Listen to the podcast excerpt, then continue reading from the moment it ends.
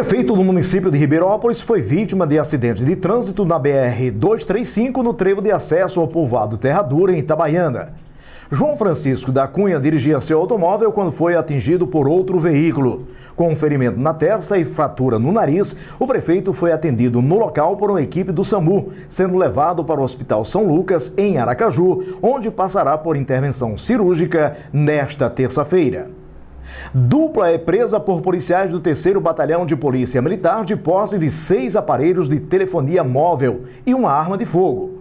O caso foi registrado por volta das 21 horas de segunda-feira no povoado Gandu 2, na localidade conhecida como Ponto de Amaro, e os suspeitos foram identificados como Gênison dos Santos, de 24 anos, e Maxwell Santana, de 23 anos. A dupla, suspeita de crimes de assalto, estava transitando em uma motocicleta Honda modelo CBX 250 Twister com placa de Itabaiana.